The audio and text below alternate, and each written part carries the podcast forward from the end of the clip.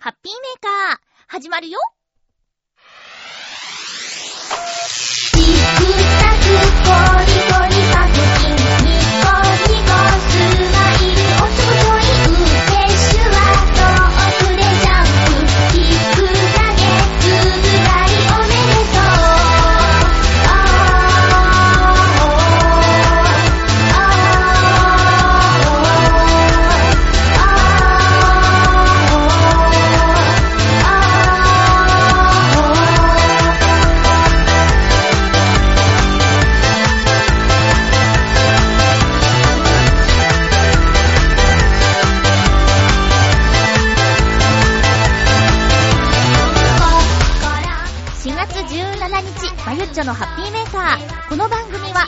な時間を一緒に過ごしましょうというコンセプトのもと、ちょわへよ .com のサポートでお届けしております。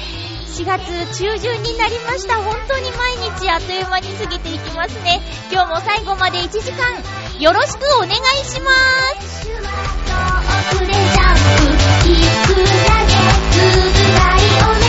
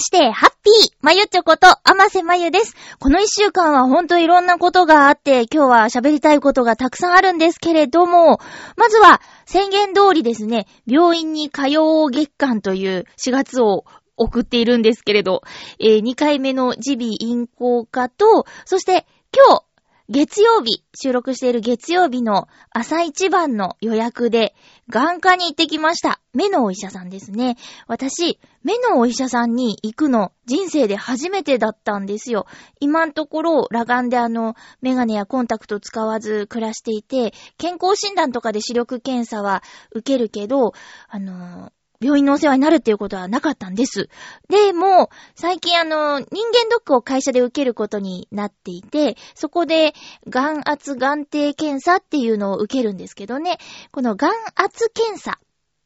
眼底検査は大丈夫なんですけど、眼圧検査っていうのが、目の圧力の圧って書くんですけどね、これが、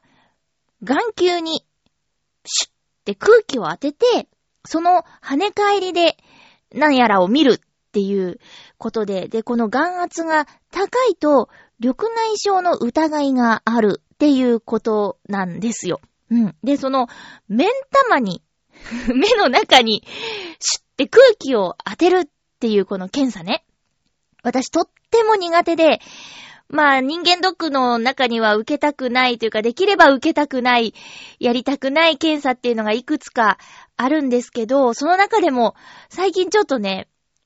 この眼圧検査だけは、自分が頑張って目を開けておかないと終わらないっていうことに気づいて、他のはもうされるがままにしておけば終わっていくんですけど、そう、眼圧検査がね、ほんとに苦手なんですよ。で、前回、まあ、大体会社で受けさせてもらえる人間ドックは誕生日月に受けるんで、昨年の5月、もう1年ぐらい前ですね、受けた時、この眼圧の測定が、私があの、目をつぶっちゃうもんだから、測定ができなくて、ちょっと、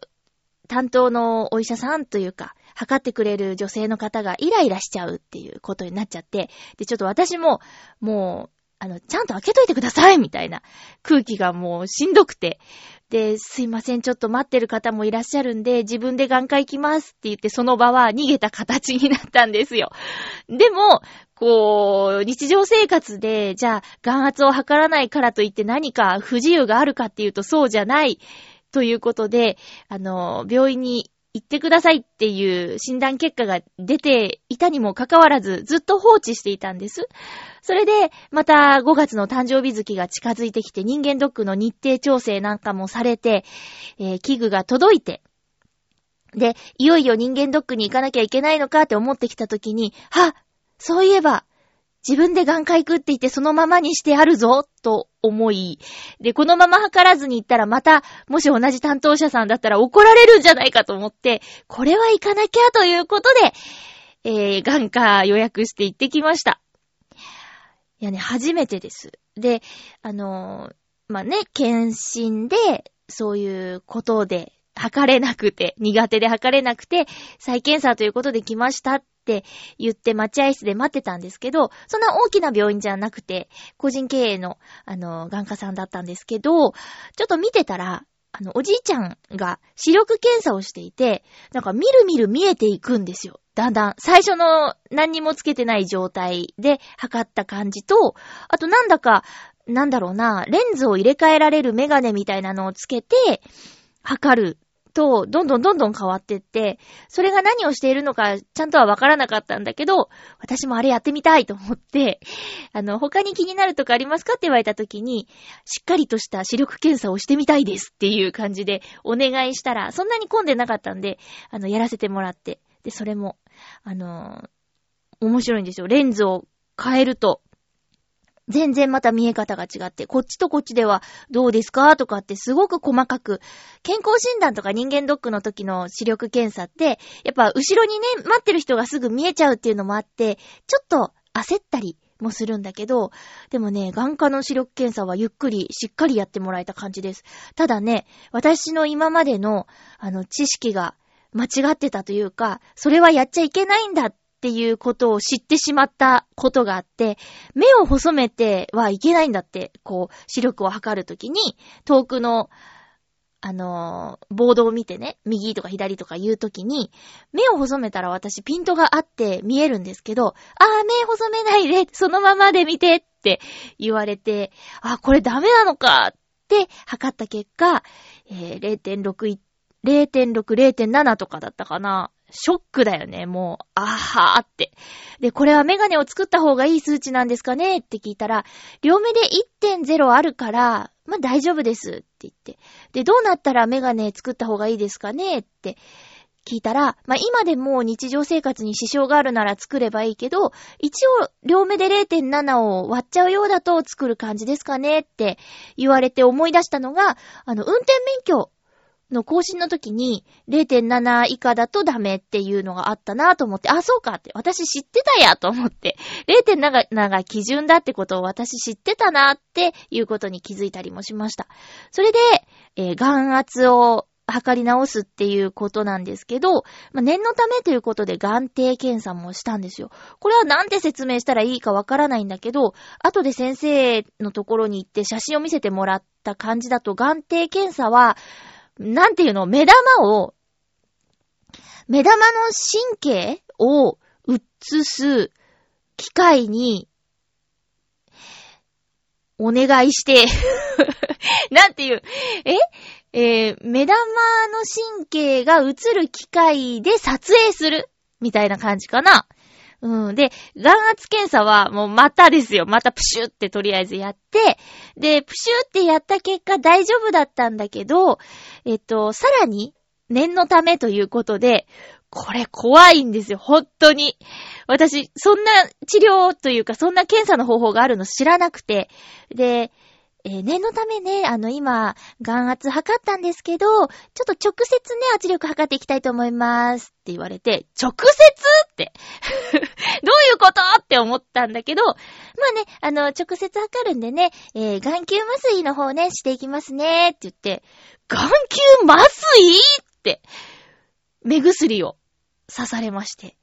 で、ちょっと染みますよって言われて、もうビックビックですよ。怖いと思って。で、目薬を入れて、ちょっとパチパチってしてって言われたら、ま、ちょ、ちょっとね、あ、なんか入っちゃったなっていう感じの染みた感じはあったんだけど、ま、私の思ってた、ちょっと染みますよがすごい染みるだったから、まあまあ大丈夫でした。で、え、何されんだろうと思って、あのーまあ、前室みたいなところで、先生に会う前の部屋のところで、えー何直接？麻酔？はぁ、はぁってなってて。それで、あの、実際ね、先生のいる部屋に入ったら、まあね、あの、さっきね、ちょっと眼圧測ってもらったんですけどね、あの、念のためもうちょっと詳しく測っていきたいと思うんでね、って言って、あの、眼球麻酔しました？って言って。で、あ、はい、しました。って言って、もう一回ね、ちょっと麻酔の方をしっかりかけていくんでねって、しっかり？しっかり麻酔って何？って思って、今度はあの、あの、目薬じゃなくて、なんか、な、細長い棒みたいなやつを近づけて、シュッて入れるんですよ。あれ？何？ちょっと目に麻酔ってほんと意味わかんない。見え、見えなくなるのかなとかって思ってたら、じゃあね、説明するとね、つって。今度ね、空気じゃなくてね、器具をちょ、直接目に当てていくんでね、つって、もうほんとわけわからん、わけわからん、怖いと思って、あ、あ、は、はい、は、は、は、はいって言うしかないよね。それであのーなんだ？実際ね、こう、顎とおでこをここに乗せてください、みたいな感じで言われて。じゃあそれからね、あの、こっちのね、ライトの方を見ていただいていれば、あの、気が紛れるんでって言われて、こっちライト見てるんだけど、そっち見てる間に反対の目に何かが当たってるらしいんだけど、麻酔のせいでわかんないんですよ。怖くない？麻酔って。痛みを感じることの重要性をね、改めて知りましたよ。だって、痛くないから、わかんないけど、そのまま、えいやーって刺さってきたらわかんないってことでしょ？怖ーい という感じで、あらゆる方法、今できるすべての方法で、えー、眼圧、眼底検査をして、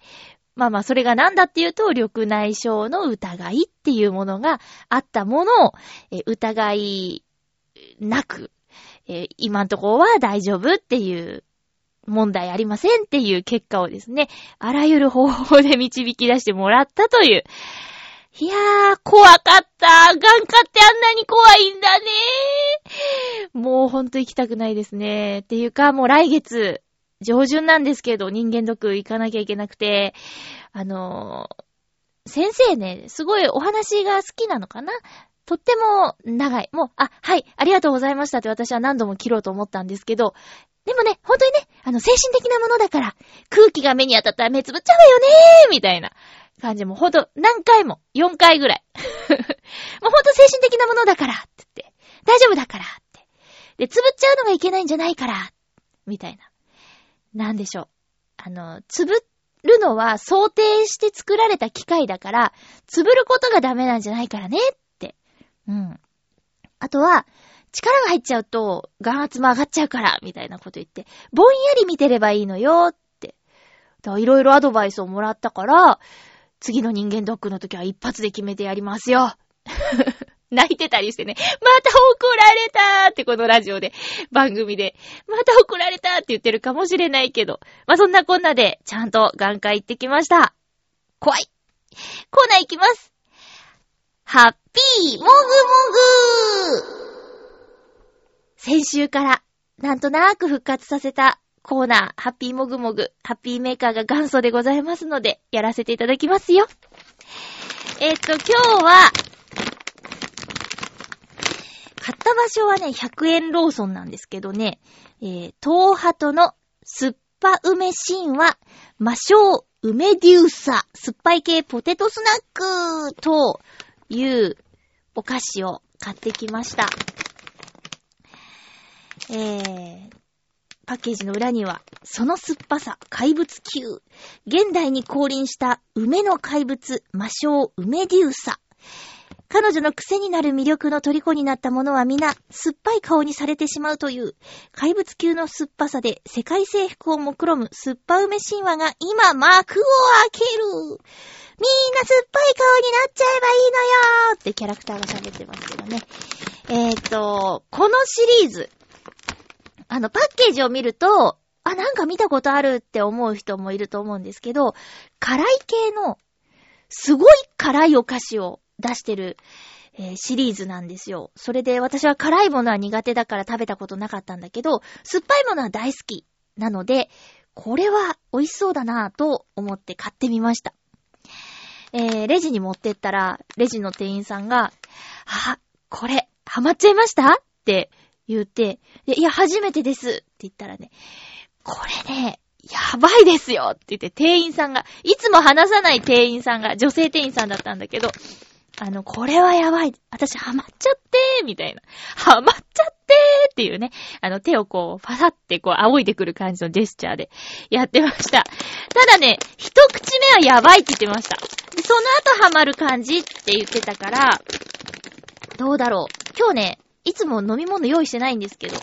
一応ね、飲み物用意してます。もし、むせちゃったりしたらごめんね。開けた。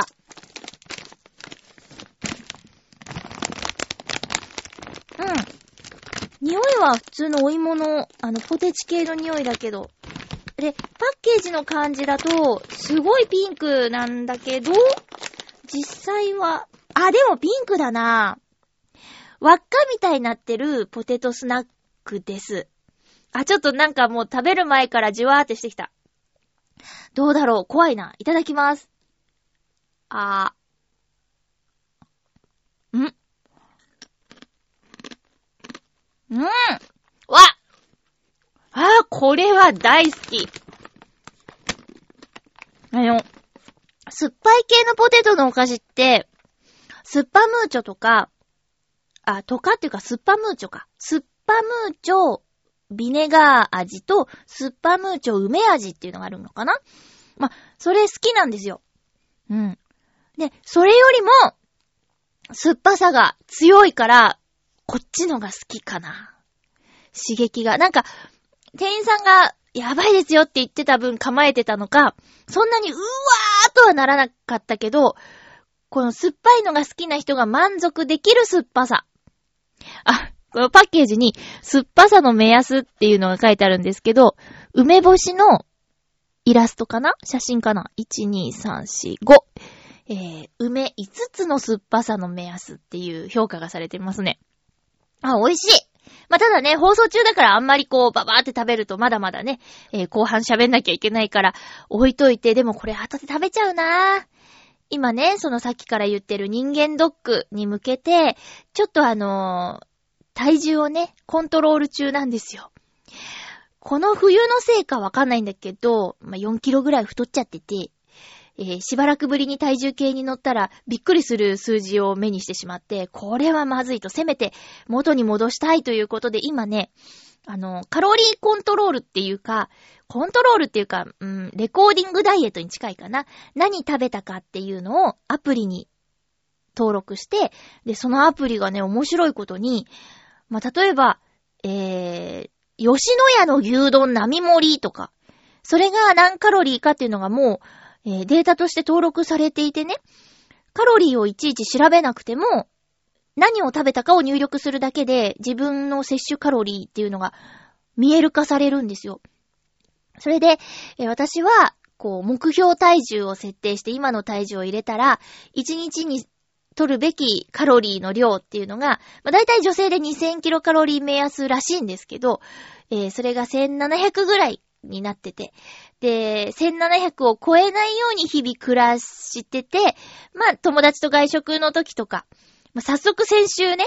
それをやろうって決めた日に、えー友達とランチしてボロネーゼとかティラミスとか食べちゃったから、その日はもう 目標設定数値オーバーなんだけど、食べるたびにメモするから、ランチをそうしちゃったから夜は食べないとかして、なんとか、その、1700何十っていうのは超えちゃっても、2000は超えないようにしようみたいな風に意識化することによって、もうね、2キロ落ちたんですよ。あっと2キロあっ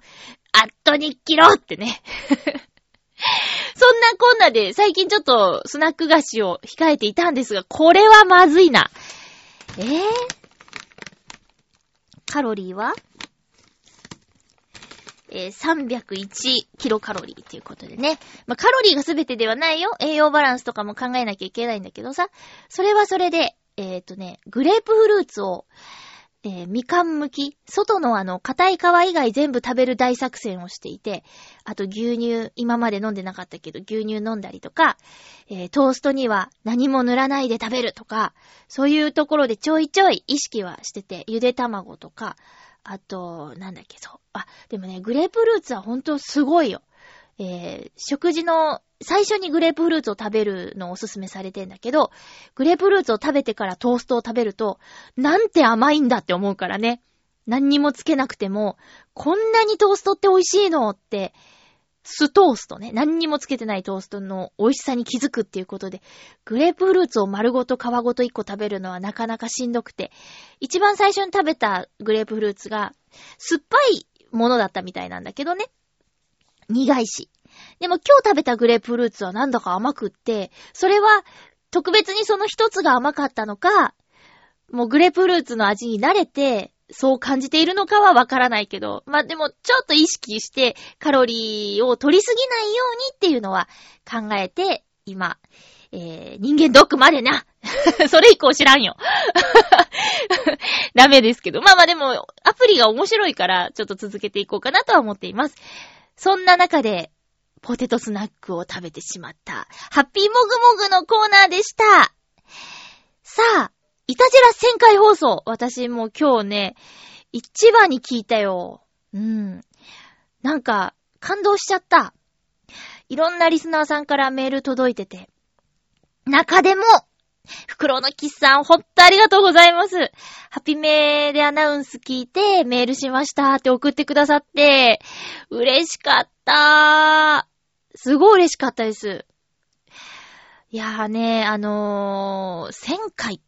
20年。まあね、先週も結構喋っちゃったから、あんまり今回はね、えー言わないですけど、でもほんとすごいなと思って。うん。で、私のメール、奇跡を起こしたよね。嬉しいなあれは、だからリスナーさんとしても、リスナーとしてもイタジェラ好きで聞いてるから、あのーなんか、メールの扱いとかが、こうだと嬉しくて、こうだと悲しいみたいなやつも、自分も体験してるから、ハッピーメーカーにね、メールくださる方のメールを、あのー大事に扱おうとかね。そういうことを体験できるっていうことでは、あのー今回の扱いはすごい嬉しかったですね。こんなことってあるんだね。イタジェラの1000回おめでとうございますはもちろんなんだけど、私、イタジェラ聞いてて、結構あの、情報としていただくことがあったので、特にグルメ情報。で、今までに聞いていて、実際に行ったお店ランキングみたいなことでメール送ったんですけど、聞いてもらいたいな。この奇跡を聞いてもらいたいですね。私すげーって思ったもん。自画自賛。この流れすごくないと思って。で、しかも私メール送ったのが、あのー日曜日の昼間だったと思うんですよ。うん。なんか、ね、あの収録に行けたらなーなんて先週のハッピーメーカーでも言ってたんだけど、ギリギリまでちょっとわかんなくて、で、局長がもうわかんないから、あのーメールだけでもいいよっていうメールくれたんで、じゃあ、ね、なんか、迷っててね、その1000回っていう特別な時を二人で過ごした方がいいんじゃないかっていうことも思ってたから、じゃあ局長がそう言うならと思って待機してたら来ればいいのにとかって放送中に言うんだよ。おー行きたかったよ、あの展開、あの流れ。絶対行きたかった。一緒にあれやりたかった。っていうね。いや、聞いてみて、ほんと、私すごいから、今回。いや、いや、びっくりしたっていうこと、ほんと素直にびっくりしたの。はぁ、そ、そういう、トスかと思って。私、トス、いいトスあげちゃったなーって。1000回のイタジェラ配信中です。えー、合わせてバオデモカを聞くと、なんであのメールをバオさんが送ったのかっていうことがわかるから、えー、バオデモカイタジェラ、ぜひぜひ聞いてみてください。こう、せっかくね、グループとしてチョアヘオ .com のメンバーとしてやってるから、こういう風にあの、いろんな番組が絡んでいくと、面白いですよね。さあ、今回思ったことです。イタジェラ、本当1000回おめでとうございます。ハッピーメーカー間もなく800回ということでね。えー、どうしようかな。800回か。もう初期はね、100回、150回、200回って区切りの放送やらせてもらってたけど、800回なぁ。ねえ、どう、うーん、うんふんふん。ねえ、いや、800回もやってんだね。っていうこともあるけど、あ、先週ちょっと言ったあの、星野源さんは、通算で100回目の放送があったということなんで、2年かな。うん。いやいや、100回って、その10倍だからなイタジェラ。すごいですね。そう、そのコラボという意味では、あの、公開収録なんていうのもね、チョアヘオ .com やっていて、この週末4月22日日曜日の4時から5時まで、新浦安駅前にあります、マーレの1回。これ、バオさんマーレって読めてなかったけどね。うん、マーレの1階にあるカフェの、えー、オープンスペースのところで、えー、今回はバオーデモカーの公開収録、マチク浦安の公開収録をやるということです。私多分ね、まあ、よほど何かない限りは行きます。それというのも、5月の公開収録が、ハッピーメーカーと、えー、元女子が語る男のガールズトーク、2本立てということでね、えー、私公開収録、あの、やったことないということと、マーレでの公開収録を多分まだ見たことがないので、下見を兼ねて、あ、こんな感じでやってるのかっていうところをちょっと見に行きたいなと思っているので、皆さんね、もしお時間合えば、あのー夜勤もあるのでのんびりはできないんですけど、えー、その辺に出没する予定でおりますので、えー、しばらく迷っちゃっと会ってないなぁというリスナーの皆さんもぜひ大集合してください。よろしくお願いします。えー、私の公開収録は5月の13日の日曜日の4時から5時までの、えおそらく4時から4時半がハッピーメーカーで、4時半から、5時が、えー、ガールズトークの皆さんだと思います。ゲストは、浦安市長、内田悦司さんです。えー、先週ね、テーマトーク、浦安というテーマでメールをくださいって言ったんですけど、今んとこゼロなので、本当に助けてください。よろしくお願いします。浦安をテーマにした公開収録で使用させていただく用のメールを随時募集しておりますので、一人何通でも構いませんので、浦安というテーマのメールを、えー、よろしくお願いします。質問でもいいです。市長への質問でも、浦安にまつわる質問でも、浦安に来たことがある時のエピソードでも、何でも浦安にまつわることなら構わないので、送ってください。よろしくお願いします。本当によろしくお願いします。ゼロってーゼロってーさあ、いろいろあったと言ったんですが、ウクレレ弾き語りイマジネーションライブ、4月の回の配信も先週末にさせていただきました。今回もね、えー、お客さん、変わらないメンバーということなんですけども、えー、ぜひこのハッピーメーカーリスナーさん攻めて、リスナーさん攻めて、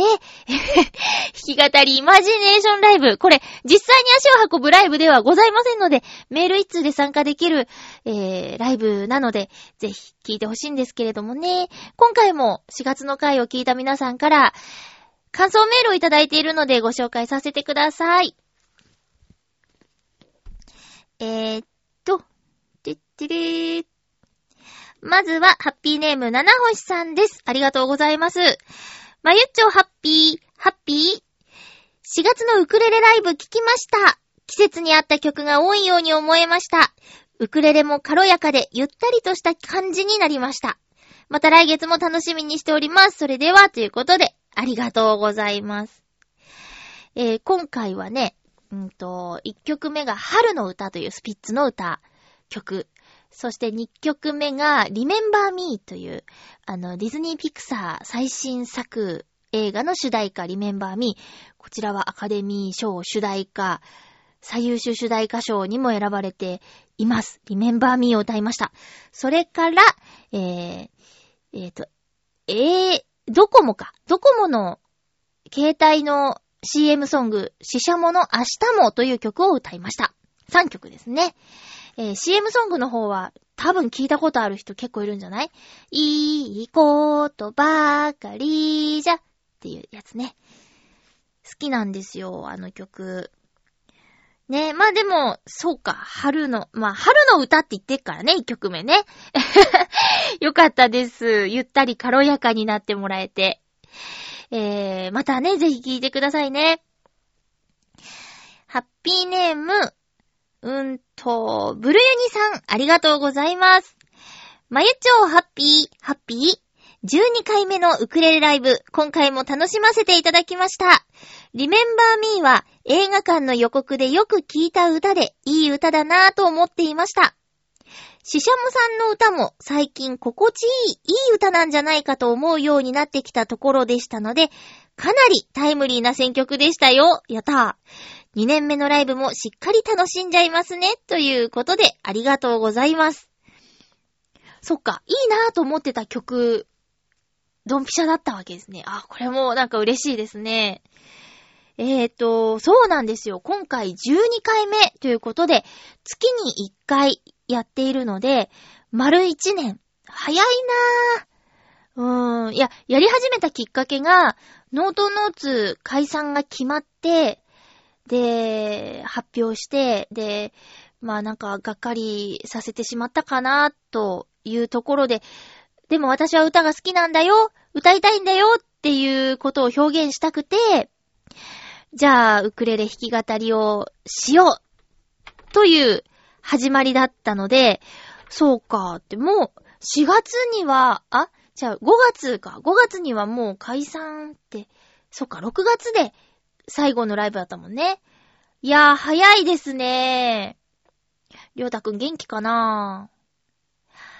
ねえ。まあ、元気でしょう。多分。どうだろう。えーと、リメンバーミーはね、そうなんです。歌いたいなと思っていたんですけど、自分で、まだね、その、なんて言うんですかね、譜面化できないっていうか、耳コピか。耳コピができないので、もう本当にガズさん頼みなんですけど、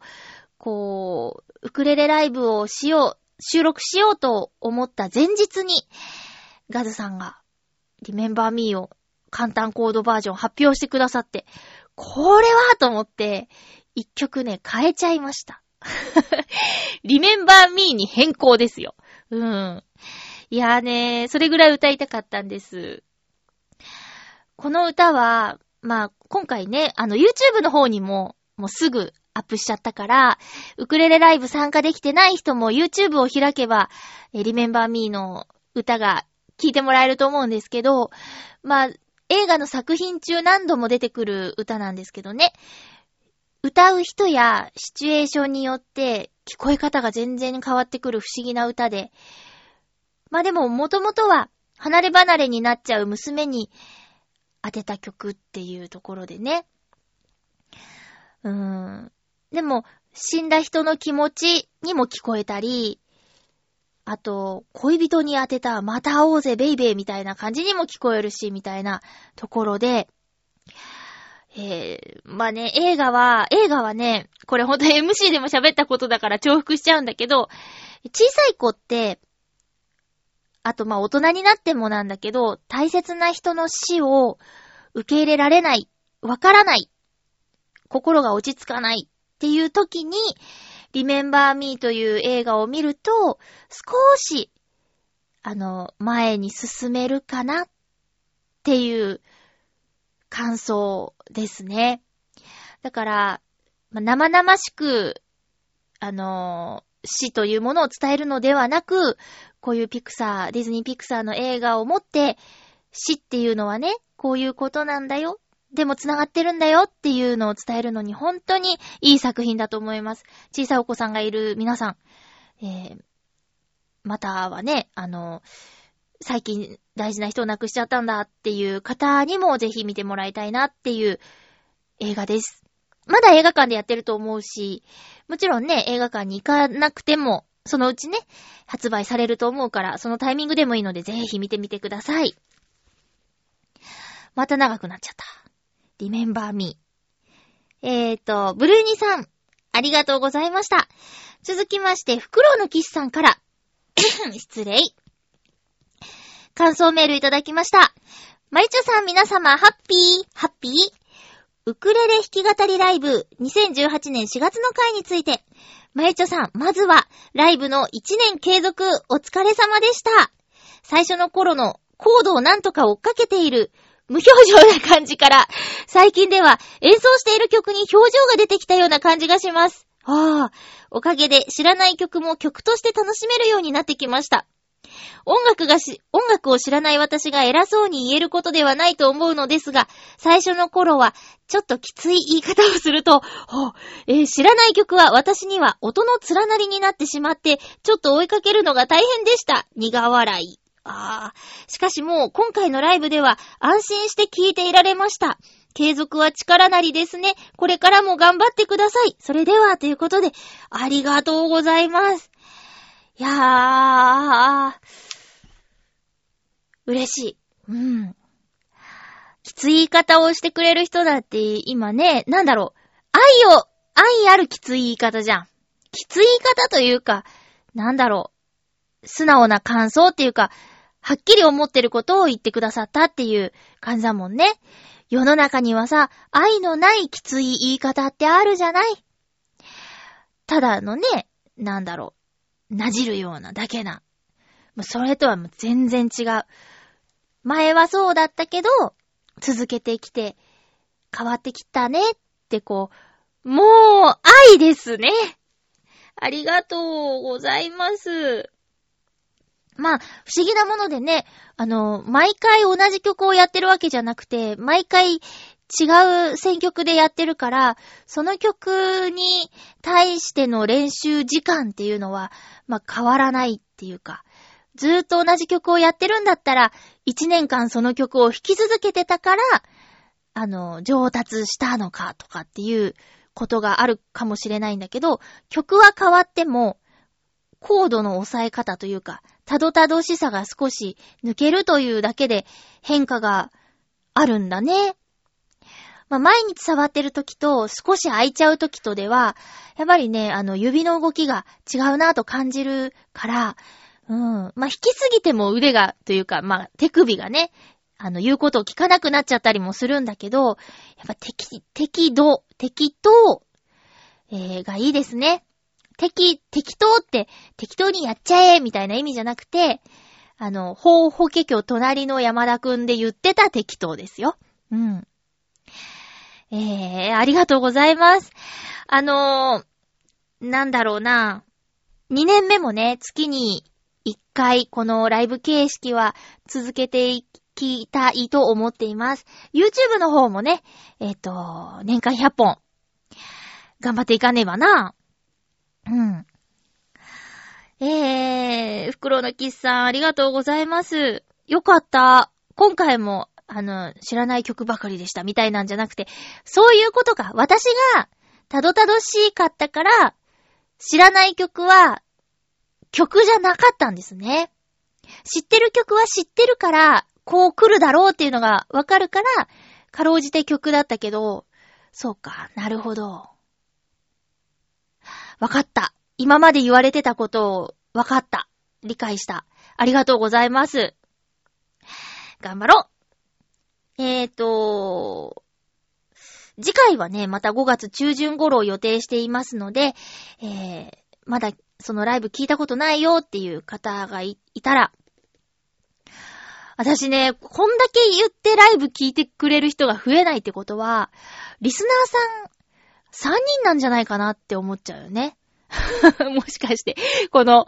ね、あの、七星さんとブルユニさんと、フクロウのキスさんだけが、ハッピーメーカーのリスナーさんなんじゃないかって、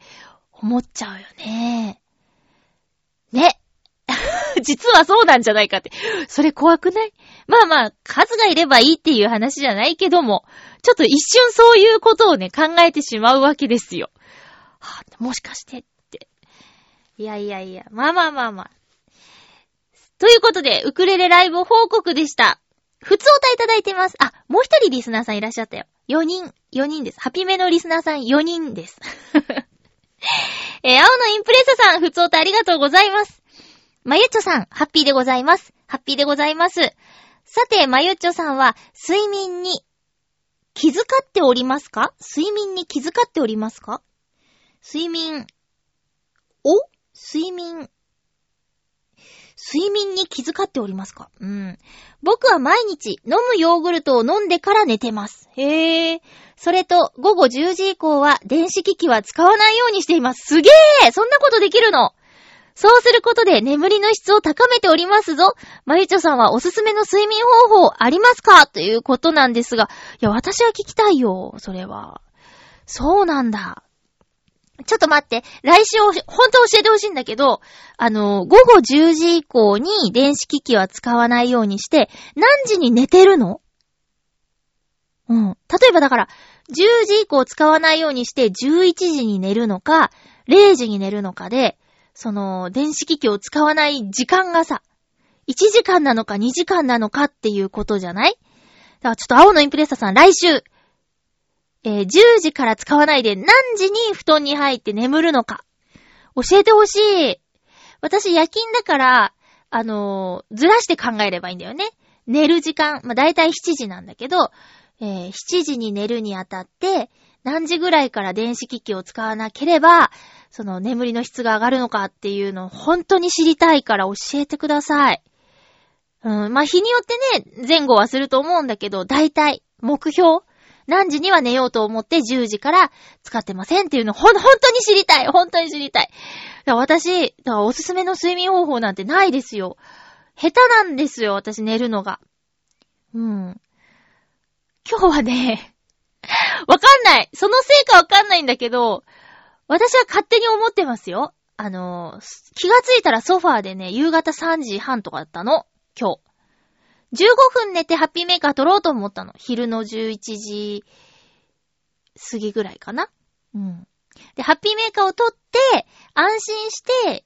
この日をゆっくり過ごそうと思っていたら、はって気がついたら、ソファーで、もうそのまま、出かけてた服のままで、あの3時半。ひえーって思って。なんならいつもより寝てるんですよ。いつも3時間だからね。であ、何これと思ったら、もしかして、眼球麻酔のせい？って思って。多分違うんだけど、違うんだけど、そのせいにしないといられないぐらいに、ガーンってなった。ショック。もうこんなに、えぇ、ー、!3 時間以上寝てんじゃんって、あ、3時間ぐらいか、結果。結果3時間で目覚めてんだけど、いや、そうなんですよ。だからね、そう、下手くそなの。寝る前に飲むヨーグルトって何、なんでいいの？まあ、うん、科学的な理由とかいうよりも、青のインプレッサさんに合ってるってことなのかな？へえ、その、ね、スマホを寝る直前まで見てると、ダメ、良くないっていうのは、よく聞く。うん、よく聞く。聞いたことあるやつ。へえ。そうか。ありがとうございます。眠りな、大事ですもんね。眠りに気を使うことは大事ですもんね。わかっってはいるんですけどね。寝つけない、寝つけないってなって、最後の30分だけふーって寝たりとか、ずーっとあれ、もう、あ、時計見ちゃった。あ、もう8時になってるって7時に寝たいのに、あ、8時になってる。あ、ん？え、9時嘘でしょ？あと1時間しかないじゃん。ちら。はあ、やばい。やばいやばいヒューってなる。どこで落ちているのかわかんないんだけど、よく9時を見ることはある。あ、9時だ。ダメだ。まずい。これはまずいとかってなってる。えー。あとは、あの、えっと、あ、そうそう、休憩時間、休憩時間。今何を言おうとしたのか、すっと忘れちゃった。夜勤の休憩時間が1時間あるんです。で、まあ、ぴったり1時間取れることはめったにないの。やっぱりちょっと作業が押しちゃったりとかして、10分過ぎとか、遅い時は20分過ぎぐらいから休憩に入っちゃって、あと残り40分みたいな感じなんですよ。でも、えー、目指してるのは、30分間仮眠取りたいな、みたいな。30分からか。30分から20分間ぐらいは仮眠を取らないと、後半の作業のスピードがね、全然違うんです。仮眠ができた時とできない時で。不思議なんですけど、この、休憩室で、夜勤の休憩室で仮眠取るときの、あの、睡眠の速さ。寝つきの速さか。寝つきの速さがね、はすごい。なんでいつもこれぐらいスッと眠れないんだっていうぐらいに、スッって眠くなるの。眠れるの。うん。だからね、休憩所で撮る15分から20分の仮眠って、家で撮る3時間に匹敵するんだよね、なんか。それは、面白いなーってすごい、これ家でできたらなーって思います。いや、だからね、ごめんなさい。青のインプレッサさんに教えてあげられるような、あの、睡眠のアドバイスというか、こだわってることっていうのないんですよ。お便りありがとうございました。ちょっと本当に、え、何時に寝るかを教えてね。10時に見るのをやめて、何時に寝るか。もうほんと気になる。どれぐらい前から見、見ない方がいいのかっていうのをすごく気になりますね。えー、ということでお便りは以上です。ありがとうございます。私先週2回、宮殿に行ってきました。ええ、宮殿です。えっとね、東京ミッドタウン日比谷っていう、新しい建物がありまして、3月29日にオープンしたそうです。複合ショッピング施設？うん。クエスチョンマークつけちゃった。なんですけど、えー、っとね、もともと、三井住友ビルっていうビルがあった跡地に建ったビルなんですけど、ここね、私にとってはとても思い出のある場所なんです。えー、19歳から3年間ぐらいアルバイトをしていた東京ディズニーリゾートチケットセンターという施設があって、もうそのまんま、あのディズニーのチケットを売る施設でした。で、当時は唯一、この日比谷のチケットセンターだけが、ディズニーリゾート、ディズニーランド、ディズニーシーに直接入れる形のチケットを販売していたんです。それ以外のところでは、引き換え券っていうものを販売していたんで、買っても当日、ディズニーランド、ディズニーシーの窓口でチケットと引き換えをしなきゃいけないっていう形だったんで、この日比谷のチケットセンターで買うメリットは、現地で並ばなくてもいいチケットを販売しているっていうところだったんですけど、えー、まあ、私が辞めた後ですね、じわじわといろんなところで、えー、引き換え券じゃない形での販売が始まりまして、時代の流れですかね、ビルがなくなることもあったのか、チケットセンターは閉店、今は消滅ですかね、舞浜に、えー、カウンターがあるぐらいになっちゃいました。都内でそういう施設はなくなっちゃいました。この東京ディズニーリゾートチケットセンターは、チケットの販売はもちろん、あの、質問に答える電話対応とか、あと、店頭に来てね、質問してくれる人とかもいたので、えー、店内、ディズニーの映像が流れていたり、えー、特別イベントの時にはオブジェが置かれていたりと、ディズニー大好きな私にとって19、20歳、21と、すごーく幸せな職場でしたよ。まあもちろんね、売り切れてることを伝えたら切れてしまうお客さんとか、本当に困ったちゃんもいましたし、大金を扱う仕事なんで、当時は1万円札を見ても何にも感じなくなってしまったっていうこともあったけどね、毎日もう何十万何百万って触るからね、うん、うわーってこん、札束ーみたいな感じで なってたんだけど、だから、えっ、ー、と、締め作業がね、また厳しくて、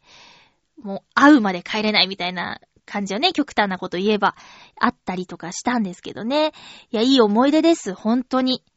えー、その、施設があった跡地に立った、えー、東京ミッドタウン日比谷の中にある東方シネマズ日比谷というところが、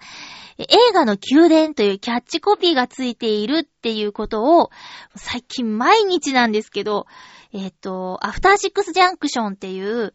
ライムスター歌丸さんが DJ をしている番組の中でも宣伝というか紹介されてたんですよ。で、いつか行ってみたいなと思っていたところに先週の水曜日、えー、クソ野郎と美しい世界を見てみようと思って。それは爆笑問題の太田光さんが監督をしているっていう話を私の聞くラジオでもよくしていたし、あの、草薙くんと稲垣さんと香取くん。いや、カトリスさん、草薙さんも年上なんだけど、なんで稲垣さんって言っちゃうんだろうね。で、気になってて。で、見ようと思ってたんですけど、私がよく行く映画館、浦安の舞浜にあるシネマイクスピアリでは、この上映がなくて、さあどうしようと思った時に、あ、今日はレディースデーだからどこでもいいんじゃないかってなって。で、えー、最初は、そうだな、ララポート行こうと思ったんだけど、強風で、ちょっと電車が心配だったから、さあ、どうしようと思って、思い出して、えー、東方シネマズ日比谷へ行ったんですけど、すごいんです、ここ。いやね、ホームページ見たら、いろいろなことが見られるんですけど、宮殿と言われるだけのことあって、えー、まあ、通常の席はね、1800円なんですけど、プラス1000円でボックスシート。1800円が通常の映画料金だとしたら、プラス1000円、合計2800円払えば、隣の人を遮断してくれる、そして、一人の空間を広めに取れる、ボックスシートになります。そして、プラス3000円、合計4800円払えば、プレミアムラグジュアリーシートとかいう名前だったかな。なんかね、白い革製のソファーの席に座れるっていうね。いや、誰がそんなとこ座んだって思うけど、いやー、こんなのあるんだと思って、びっくりしました。その、席にランクがあるって。お金を多めに払えば、ふわふわのソファーで見られる。しかも電動リクライニング付きみたいに書いてあって。いや、ご縁はないけど、その、クソ野郎と美しい世界という映画を見に行ったとき、こう、退出に時間がかかったんですよ。結構混んでいたので。だからちょっとね、近くに行っちゃいました。そのソファーの近く行って、白い革をちょっと触っちゃったよ。やっぱ、3月29日にオープンしたばかりということもあるし、すっごい、わー、ほんと革だーと思ってびっくりしちゃいましたね。で、舞浜のイクスピアリは近いし、という、近いっていうのが一番の理由で行ってるんですけど、そこで慣れちゃってるせいか、その東方シネマズの席の作りに感動しちゃいましたね。あの、舞浜の映画館って、そんなに前後の段差がないんですよ。斜めとかになってるんかなうん。だけど、東方シネマズのその、他のところでも感じたの。日本橋か。日本橋のところでも思ったんですけど、今回の日比谷の東方シネマズも、前後の段差がすごくあって、どんなに座高が高い人が前に来ても、あの、安心っていうことがありましたね。あとはオープニング映像が、えー、ミニオンが出てくるっていう プラス特典があって。いや、あとは、本当にあの、日比谷公園が見られる側がガラス張りで、すごく緑がいっぱい見えていいし、これは新しいせいか、カーペットの毛足が長くって、なんならちょっと足がぐねってなっちゃうぐらい、さ危ないんだけどね。ふわっふわなんですよ。すごいの。で、これが水曜日、クサい、クソ野郎と美しい世界という映画。まあ、映画本編はね、正直私には難しかったけど、まあ、オムニバスの4本立て、3本それぞれ主役を3人がやって、4本目はみんなで出てくるっていうやつなんだけど、私はカトリックのお話以外はちょっと、でもカトリックのも、うーん、ね、2週間限定公開だったからもう終わっちゃってる、終わっちゃう感じなんですけどね。そうなんですよ。ちょっとね、難しかった。わかりやすい映画が好きだからね。ということでわかりやすい映画にも行ってきたんですよ。で、えっ、と、パシフィックリムアップライジングっていう映画を見てきました。もちろんこれもね、シネマエクスピアリで見ようと思ったんですけど、一緒に行く予定の子が、絶対字幕派なんですよ。吹き替えは嫌っていう人で、で、調べたら、午前中が良かったんですけど、午前中に字幕上映がなかったんですよ。えーって驚いたんだけど、ちょっと待ってーって思って、それで、あ、そういえばと思って、東方シネマズ日比谷に連れて行ってみよう、その友達をっって思って、4DX3D、3D4DX、間違えた。3D IMAX。4DX じゃない。IMAX3D で見ました。これだから通常料金に500円足した金額かな。うん。